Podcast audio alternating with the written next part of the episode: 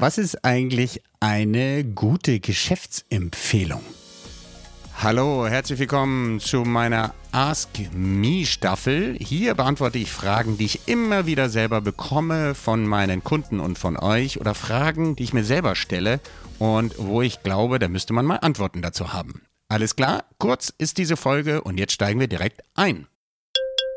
Dominik, was ist eigentlich eine gute Geschäftsempfehlung? Das wurde ich neulich mal gefragt ganz kurz aus meiner Sicht, was macht eigentlich eine gute Geschäftsempfehlung aus? Also erstmal sind da drei, oder ich fange mal so an. Der erste Satz, den ich dir spontan sagen kann, ist, eine gute Geschäftsempfehlung bedeutet, dass jemand deinen Anruf erwartet.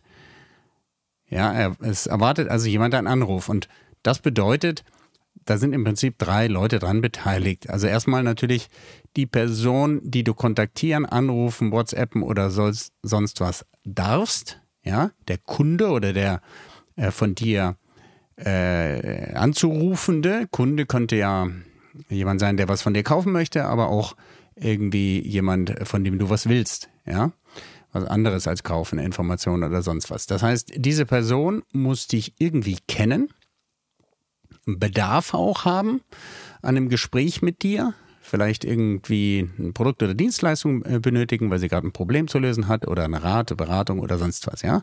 Das muss also irgendwie Need äh, da sein, dich kennen und äh, vor allen Dingen muss diese Person eingewilligt haben in die Kontaktaufnahme. Und liebe Leute, das wird heutzutage teilweise bei Online-Netzwerken vollkommen übersehen, dass ähm, man eigentlich freundlicherweise fragt, ist das okay, wenn dich Frau so und so, Herr so und so jetzt kontaktiert oder hast du da jetzt gar keine Kapazitäten und auch keine Lust, ja? Also einmal ist es diese Person, also der potenzielle Kunde und äh, zweitens bist, äh, ist es natürlich dein Empfehlungsgeber, der Kontakt, der dich ins Spiel gebracht hat. Ähm, diese Person muss natürlich wissen, was du machst und äh, wie man deine Dienstleistung auch pitcht oder ins Spiel bringt. Ähm, und da äh, kommst, kommst dann direkt zu dir, ja. Ähm, du musst diese Person entsprechend ausbilden. Ähm, damit sind wir schon bei dir eben. Du solltest schnell reagieren, wenn dich jemand ins Spiel bringt, wenn dir jemand eine Empfehlung gibt und auch äh, angemessen reagieren. Ja, also ähm, nicht nur die normale Etikette freundlich sein, bla bla und so weiter, sondern eben auch dem Kontext angemessen. Ist es jetzt ein Notfall? Ähm, ist es eine Routinegeschichte? Ist es ein Standardprodukt von dir? Äh, geht es da um was Besonderes und so weiter? Solltest du Augenmaß walten lassen in der Geschwindigkeit und Qualität, wie du da auch antwortest.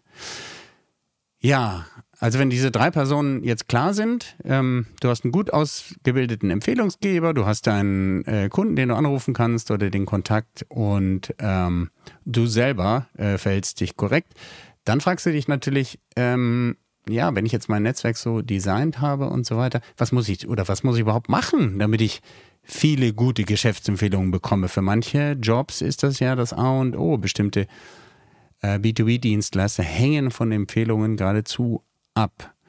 Also das Erste, was ich dir raten würde, ist, ähm, suche dir ganz genau deine Empfehlungspartner, deine Multiplikatoren aus.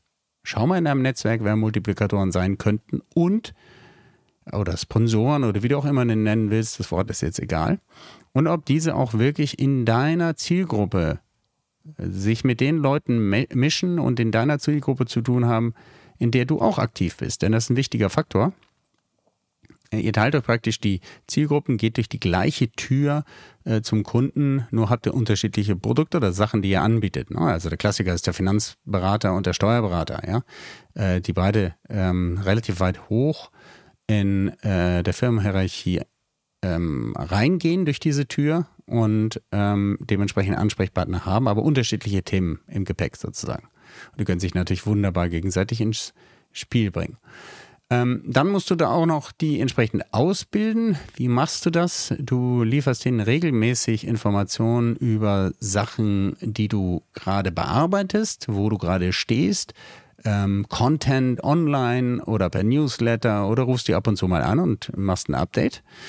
Und äh, ja, daraus folgt eigentlich das dritte, du musst regelmäßig mit denen kommunizieren. Du musst auf deren Schirm sein und äh, Share of Mind äh, heißt so schön, äh, Top of Mind, bei dem, und das machst du einfach nur, indem du dich immer wieder bemerkbar machst und laufend auch ein Update gibst über das, was es Neues gibt aus deiner Branche, von deinen Produkten, von deinen Dienstleistungen, von dir als Person.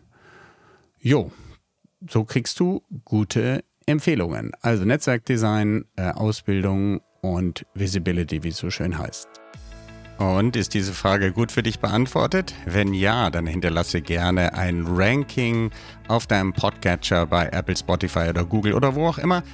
Wenn nein, wenn dann auch was offen ist, dann schreib mir bitte eine E-Mail an askme at dominikvonbraun.com, ask me in einem Wort und du hast dann die Chance, dass du demnächst auch gefeatured wirst, vielleicht sogar mal interviewt wird mit deiner Frage.